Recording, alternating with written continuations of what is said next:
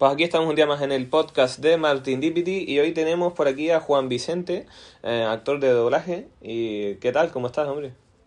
Hola, buenos días. Encantado de, de estar aquí para poder charlar un rato contigo. Eh, bueno, no sé si en algún spot o en alguna película habré oído tu voz. Eh, has, has trabajado en diferentes anuncios. ¿Cuál ha sido tu trayectoria? Pues la mayor parte de mi trabajo se basa en el doblaje, sobre todo, es lo que más hago. Y bueno, es posible que, que, hayas escuchado mi voz en alguna serie televisiva, algún anuncio publicitario, pues también he grabado, aunque menos. Pero bueno, no puedo contarte mucho en ese sentido porque tenemos acuerdos de confidencialidad que me, me impiden decirte series concretas. Y, pero bueno, sí, ahora mismo pues estoy participando en tres series televisivas. He hecho algunas películas para televisión, algún spot publicitario y locuciones corporativas, pero mayormente doblaje. Qué bueno. Eh, bueno, realmente llega a ti por parte de TikTok, porque hay muchas personas que por ahí pues te piden que hagas diferentes sonidos, como lo de EA Sports o... sí, sí, Peggy 18. Es curioso porque, bueno, hace poco que, que, empecé mis andanzas en TikTok y la verdad es que en poco tiempo no, no me puedo quejar por el resultado, pero a la gente me llamó la atención que casi lo que más les gusta son esas cuñas cortas de apenas unos segundos, pero que todos hemos escuchado toda la vida, como la de, de las instrucciones de este medicamento, Peggy 18, EA Sports. Entonces, curiosamente, de los vídeos que he publicado, pues estas frases cortas son prácticamente las que más las que más han gustado y las que más reproducciones y, y likes han tenido, la verdad. ¿Cuántos seguidores tiene ya en esa plataforma? Pues ahora esta mañana lo he mirado y creo que voy por 26.900. No, se dice pronto, ¿y pero cuánto, cuánto, tiempo lleva? Se dice pronto, pero además ha sido en dos semanas. Y lo curioso, como te comentaba, eh, es que fue algo totalmente inesperado. Porque yo tenía, yo tenía cuenta de TikTok desde hace años, pero eh, sin uso. Yo nunca había subido nada. Tenía 17 seguidores, me parece.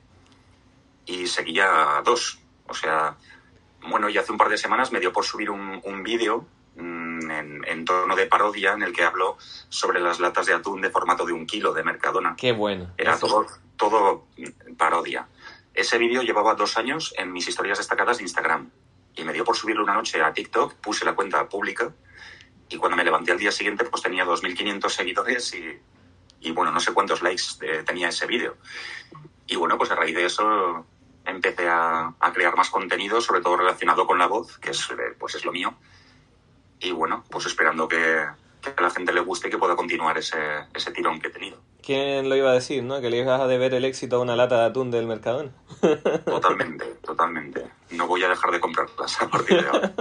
y la de un kilo encima, que es verdad lo que dice, porque si es una persona sola, porque en una casa de familia vale, pero una persona sola, ¿cómo se come un kilo de, de atún antes de que...? Sí, sí. Bueno, yo en un par de días me como una lata de esas, ¿eh? tranquilamente, porque además hago deporte y, y, como bastante atún, entre otras cosas. Pero bueno, era sobre todo pues buscar un poco el tono humorístico y de parodia, ¿no? Eso de que en una lata de un kilo de repente te, te ponga la advertencia de que tienes que consumirlo en tres días, pues me, hizo gracia y como desde el punto de vista de una persona que viva sola o tal, pues, pues pensé que podía ser algo gracioso. Qué bueno, pues sí, la verdad que diste en el clavo y es uno de los temas de TikTok, ¿no? La viralidad que tiene esa red social en comparación con las otras, donde conseguir 2.500 seguidores pues te puede llevar tranquilamente un año, o hay mucha gente que lo intenta durante mucho tiempo y casi no llega, entonces, pues mira, es un éxito. Totalmente, totalmente, sí, porque además TikTok, eh, coincido contigo que como red social, una de las cosas que más me llama la atención es que es eh, súper visual, los vídeos son mm, muy dinámicos, hay gente que crea un contenido espectacular, muy llamativo visualmente, pero claro, eh, también hay una competitividad tremenda, tremenda. Y a mí me, me hace ver, o eso pienso, que, que, tal como te pueden llegar, como fue mi caso, esa gran cantidad de seguidores en poco tiempo, se pueden ir. Y requiere estar mucho tiempo investigando, trabajando, intentando crear contenido original y no es fácil, no es fácil, pero bueno, eh, voy a intentar aprovechar esta visibilidad que me ha dado todo el tiempo que pueda y, y, bueno, pues a seguir mejorando también el contenido que se trata de eso, ¿no? De ir aprendiendo un poco y mejorar lo que, lo que uno hace. Qué bueno, porque es verdad que uno a veces siente la presión, ¿no? Cuando tiene varios miles de seguidores, eh, de decir, oye, a ver qué voy a publicar ahora para que le guste a la gente y no nos deje de seguir, porque es verdad que esa es uno de los puntos que tenemos que controlar, ¿no? Totalmente, totalmente. Además, yo los primeros días mm, reconozco que pasé un poco por eso. O sea, me vi como con una sensación de responsabilidad, ¿no? De decir, joder, es que claro, al día siguiente, como te digo, de subir el vídeo tenía dos mil y pico seguidores, pero en los siguientes cuatro días eh, ya iba por 17.000 y yo veía que eso no paraba de subir y, y claro, decías, ¿qué hago ahora? O sea, lo siguiente que suba tiene que, tiene que ser mínimo como, como esto o muchísimo mejor. Y no es así, porque fíjate, el vídeo del atún, yo no hubiera dicho que hubiera tenido el éxito que, que tuvo. Y sin embargo, luego subes otras cosas súper elaboradas que están bien, pero a lo mejor no tienen la misma visibilidad. Luego imagino que el, el algoritmo de TikTok y eso pues tendrá también mucho que ver.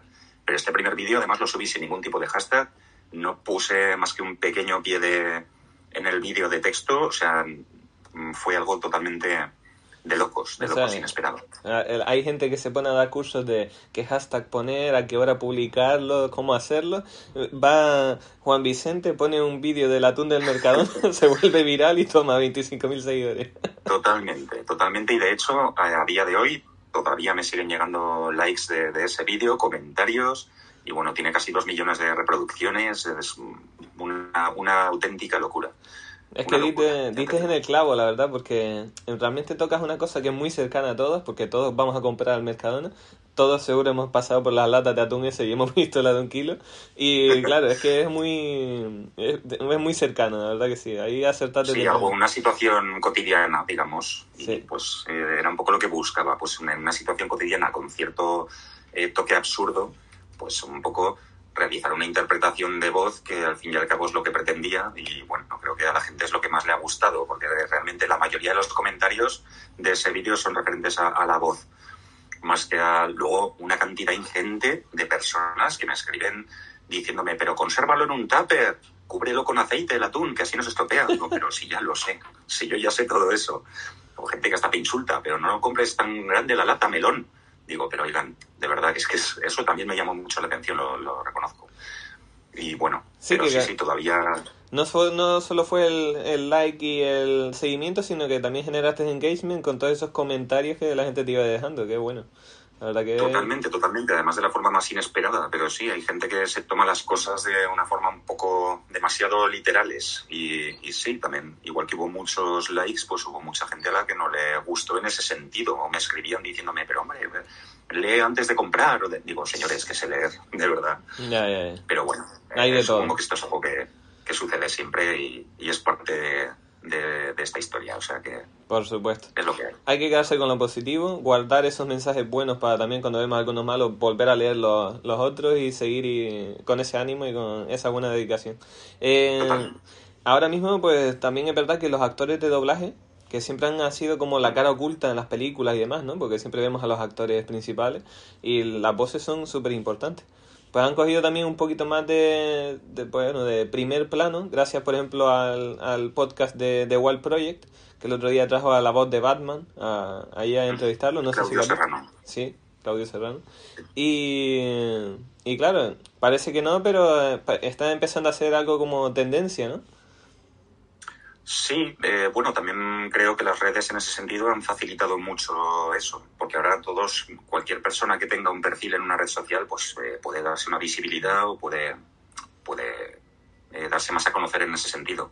Sí que es verdad que en el caso concreto de los actores y actrices de doblaje, pues es un trabajo, mm, es tan bonito como ingrato, en el sentido del anonimato que te da, ¿no?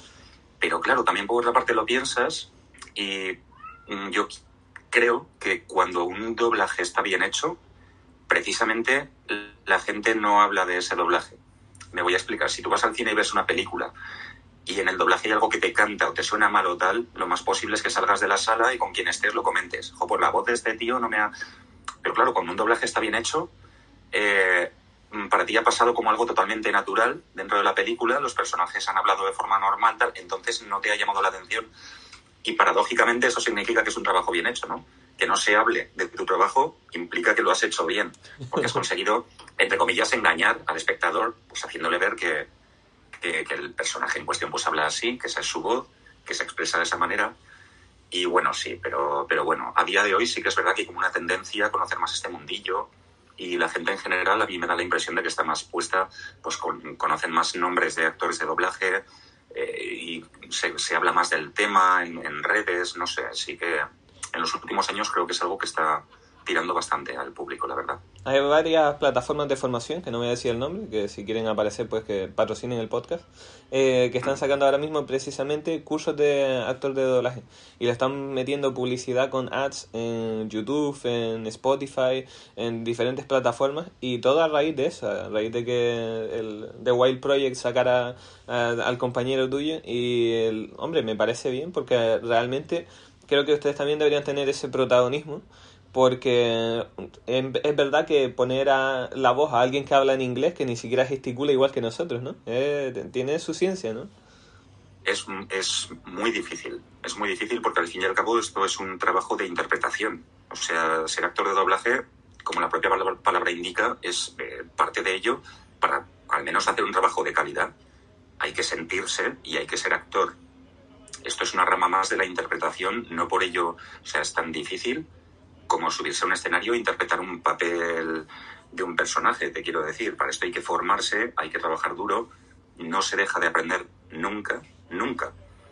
Y, y bueno, claro, eh, sí que a veces pues nos gustaría un poquito más de, de reconocimiento en ese sentido, ¿no? Eh, pero es muy difícil. Y si ya hablamos, me hablas de doblar a, en castellano a un personaje que habla en inglés, pero yo ahora, por ejemplo, estoy participando en una serie turca que tú no veas o sea, si, si te parece difícil doblar del inglés al español, el turco es complicadísimo por el tema de las labiales, las bocas, porque hay veces que tienes que decir por qué, pero eh, tu personaje está con la boca con los labios prácticamente cerrados. Y bueno, es, es muy difícil, pero es, es um, tremendamente apasionante y bonito. Y desde luego, pues al que le gusta esto, a los que nos gusta, pues eh, para nosotros es, es un auténtico modo de vida y la verdad que, bueno, siempre es un reto, pero también es muy gratificante.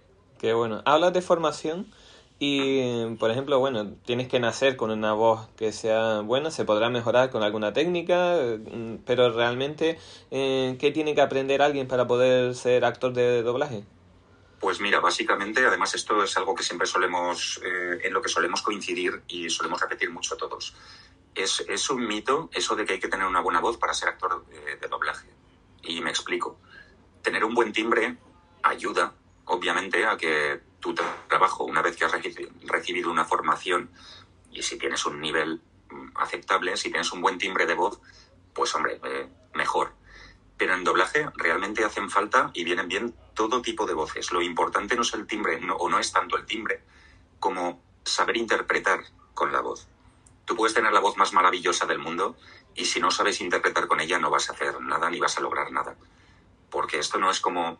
Eh, basta con hacer la prueba y coger uno, uno, mismo en casa, coger un libro y grabarse pues leyendo un, un párrafo en voz alta, intentando darle una intención, unos matices, y entonces se da cuenta uno de que no es tan sencillo. La clave para ser actor de doblaje, obviamente aparte de recibir formación y también pues va a depender en, en gran medida de tus capacidades, pero esto es como todo, como el deporte y como la música y como todo pero lo realmente importante, lo esencial, es interpretar con la voz. La interpretación es la clave. Y eso se puede aprender y desde luego se puede mejorar y de hecho no se, no se deja de mejorar nunca, como te decía antes. Pero sí, la clave, la clave es la, la interpretación. ¿Pero hay un curso de una escuela? ¿Hay algo que esté arreglado o cómo es? Sí, sí, por supuesto. Eh, bueno, a ver, esto hay eh, organismos y empresas o incluso estudios yo me formé, por ejemplo, en un, en un, estudio profesional de doblaje que ofrece cursos impartidos por actores y actrices de doblaje en activo. Que para mí esto es fundamental. Es fundamental. Yo, para mí, es necesario que en la sala tengas a un director que te esté metiendo caña en el momento cuando lo necesitas y, sobre todo, que es una persona que, que esté trabajando en ello. Eh, ahora bien, hay muchas empresas, como comentabas antes, que ofrecen ahora cursos online. Ha habido un, un auténtico boom. Hay una en concreto cuyo nombre no diremos, pero que aparece en absolutamente todos los anuncios de Internet. Sí. O cada vez que tú entras en Instagram, aparecen. eh, yo siempre recomendaré a la, a la, gente que me pregunte que, a ser posible, si se interesan por formarse en doblaje, eh, escojan un curso presencial, a ser posible, e impartido por actores en, en activo. Y yo creo que con eso, pues la mayor parte de lo que puedes hacer a la hora de elegir el camino lo tienes hecho. Luego ya dependerá de tu trabajo y de cómo se te dé. Pero sí, yo me formé en un estudio de doblaje profesional y bueno, a día de hoy trabajo para ellos. Yo acabé el curso y ya llevo unos años trabajando para ellos de forma habitual Qué bueno. Y la verdad que, bueno, no me puedo quejar en Pues absoluto. normal, con esa voz es normal que... Hombre. Gracias. A ver, eh, otra cosa, se tiene que sentir raro, a lo mejor doblas una película, después no te acuerdas que la has doblado y te oyes a ti mismo viéndola un sábado por la noche con la familia y te han reconocido Pues sí. La verdad es que sí que se hace raro. Hace ilusión también encontrarte de repente en la televisión, pero se hace raro. Mira, ahora que lo comentas, eh, justamente este lunes estaba en mi casa por la noche, bueno, era por la tarde, y me preparé algo para merendar y dije, pues oye, voy al salón a ver un rato la tele y meriendo tranquilo y, y tal. Oye, y nada más encender la, la televisión, apareció un capítulo de una serie en la que participo. Y no, vamos, yo no, ni había visto esta serie desde que la había grabado, ni sabía cuándo la emitían, ni nada. Pero justo dio la casualidad, y además justamente estaba mi personaje hablando en pantalla. Y los primeros tres segundos, no, o sea, vi al personaje y dije, esto me, me suena. Y me estaba escuchando hablar, pero los tres, cuatro primeros segundos no me reconocí. Y, de- y luego ahí de repente caí y dije, "Buah, joder, sí, es que soy yo. Sí. Y la verdad que a mí, yo soy una persona que ya llevo tiempo en esto, pero me sigue costando acostumbrarme a escucharme. Eh, reconozco que es algo que me... ¿Sí? ¿En serio? Sí, sí, sí, sí, como nos pasa a todos. Obviamente nosotros, nadie oye su voz grabada de la misma forma que los demás nos escuchan. Sí, es verdad. Además, eso tiene su, su explicación fisiológica y física, y es por el medio de transmisión de las ondas de sonido. Sí. La gente que te oye hablar las escucha, escucha las ondas de tu voz a través del aire, pero tú oyes tu propia voz transmitida a través de los huesos de la mandíbula hasta el tímpano. Mm. Entonces, en realidad, no te, por eso no suena rara nuestra voz. Y sigo, re- o sea, yo reconozco que me sigue pareciendo raro muchas veces escucharme.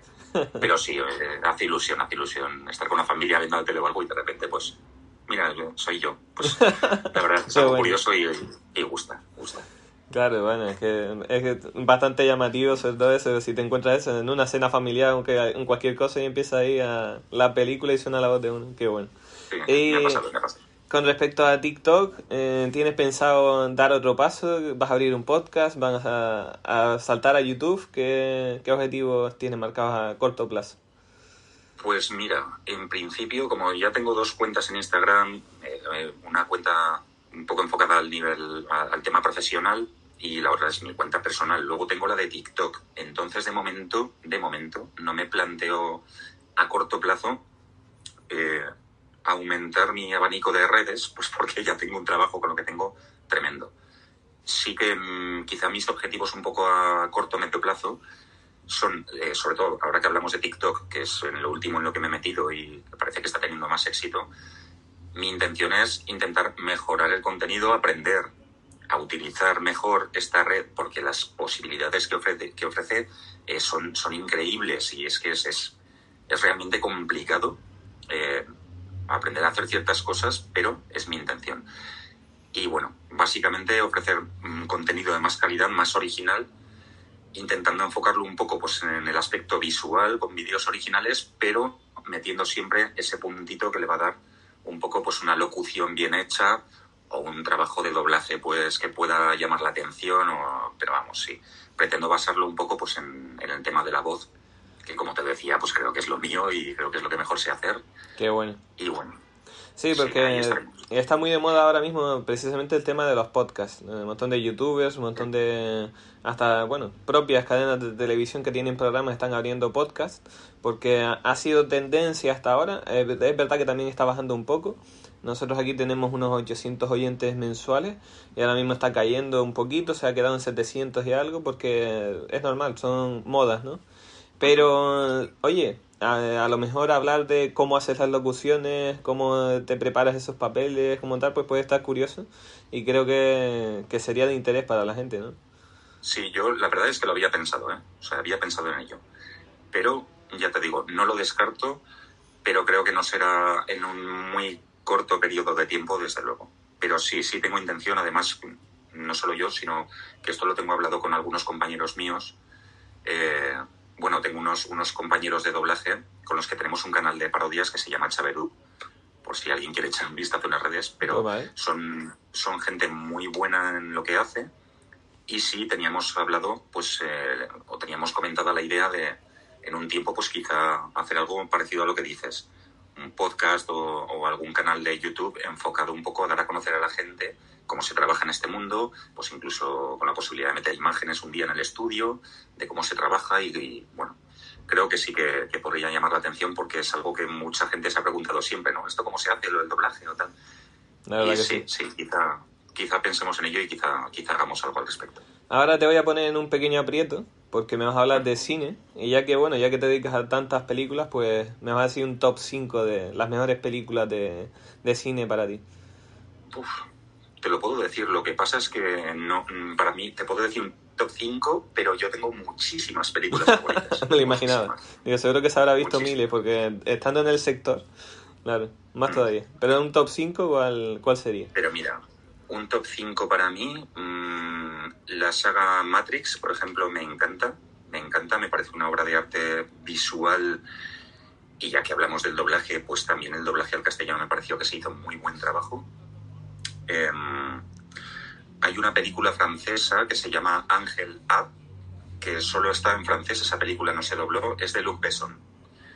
Me parece una película maravillosa por el guion y por el trabajo de interpretación que hacen los actores que, aparecen en ella. Es una película, pues, ya te digo, grabada en francés, con subtítulos y en blanco y negro además. Es una película que recomiendo a todo el mundo. Eh, bueno, todo lo que sea ciencia ficción me apasiona, así que por ejemplo, la saga El Señor de los Anillos también te voy a decir que es Hombre, Eso es casi un clásico, ¿no? Los, eh, bueno, son absolutamente maravillosas. Y dos más te tengo que decir. Pues ahora mismo es que no... Me sorprende que no me digas El Padrino, una cosa así típica de, de las que... Me gustan mucho las del Padrino pero no las pongo en mi top porque luego yo tengo mi, mi gusto de géneros y sobre todo ciencia ficción animación, esta, este tipo de cosas más frikis, quizás son las que a mí más me gustan. ¿Los Vengadores? Pero, hombre, por supuesto. Por supuesto. ya sé, yo digo, Los Vengadores, por supuesto. Estaba tardando. los Vengadores, por supuesto. Aunque me siguen tirando mucho los cómics, obviamente. Pero las películas, reconozco que son, son, unas adaptaciones tremendas. Y luego, además, todo el trabajo que han hecho a lo largo de años para enlazar todas las películas entre sí me parece algo maravilloso y además que puede seguir dando mucho juego durante muchos años. Yo creo que copiaron la estrategia también de lo que hizo Steven Spielberg con el tema de Regreso al Futuro, ¿no? Que... Sí, sí, lo que pasa es que lo han hecho a lo bestia en este caso, yo creo. porque, es que hay innumerables películas de Marvel y están todas eh, interrelacionadas entre sí. Al detalle, sí. Una pasada. Sí, sí, sí. Mm. ¿Y una más? Y una quinta, una quinta, pues mira, ahora es que ahora mismo. Ahora mismo no sé cuál decirte. Pero mira, una quinta te voy a decir un anime que me, que me encanta. Bueno, no, mejor una serie de televisión. Vale. El anime te lo comentaré también después, pero The Walking Dead me parece una de las mejores series que se han grabado en la historia. Ya no solo por el hecho de que trate sobre un apocalipsis zombie ni no, sino que para mi modo de ver, eh, conforme avanzas en la trama de esta serie, eh, hay momentos en los que el, tema de zombies pasa un poco al segundo plano por la, por la, digamos, el carisma y la vida y la personalidad de cada uno de los personajes que han conseguido que llegues a, querer a cada personaje, a amar las relaciones que hay entre ellos, los problemas y, y, lo contrario, ¿no? Y, y, las cosas buenas. Me parece una serie increíble de la que no pude dejar de devorar un capítulo tras otro desde que empecé a verla. Qué bueno. Y sí, sin duda tiene que estar en el top. El anime que te iba a decir es un anime que me encanta, que solo han sacado dos temporadas y estoy esperando que saquen más, no sé si lo harán. Pero se llama One Punch Man. El hombre de un puñetazo, para que me entiendas. Te lo recomiendo, muy divertido. Pues le echaré un vistazo. ¿Que está por Netflix o está por internet? Sí, lo tienes en Netflix. Ah, Netflix. Además, este yo mm, obviamente consumo la mayor parte de lo que puedo doblado. Pero reconozco que este anime en concreto me gusta verlo eh, versión original subtitulada aunque sea en japonés, pero porque también las voces de cada personaje están tan logradas y les pegan tanto que me encantan los gritos que hacen, las expresiones o cómo hablan, y me gusta ver la versión original, esta serie. Qué bueno. Pues Juan Vicente, ya llevamos unos 25 minutitos de programa. Ha sido un placer tenerte por aquí. Y oye, esperamos que dentro de poco pues nos dediques otro ratito para ver cómo ha ido progresando esas redes sociales y sobre todo esa carrera exitosa de, doblaje. Muchas gracias por estar con nosotros. Claro que sí, ha sido un placer. Gracias a ti por, por ofrecerme esta entrevista y bueno, eh, ahí nos, nos vemos y nos seguimos por las redes y estaremos en contacto. Claro que sí. Muchas gracias. Hasta luego. Hasta luego, gracias.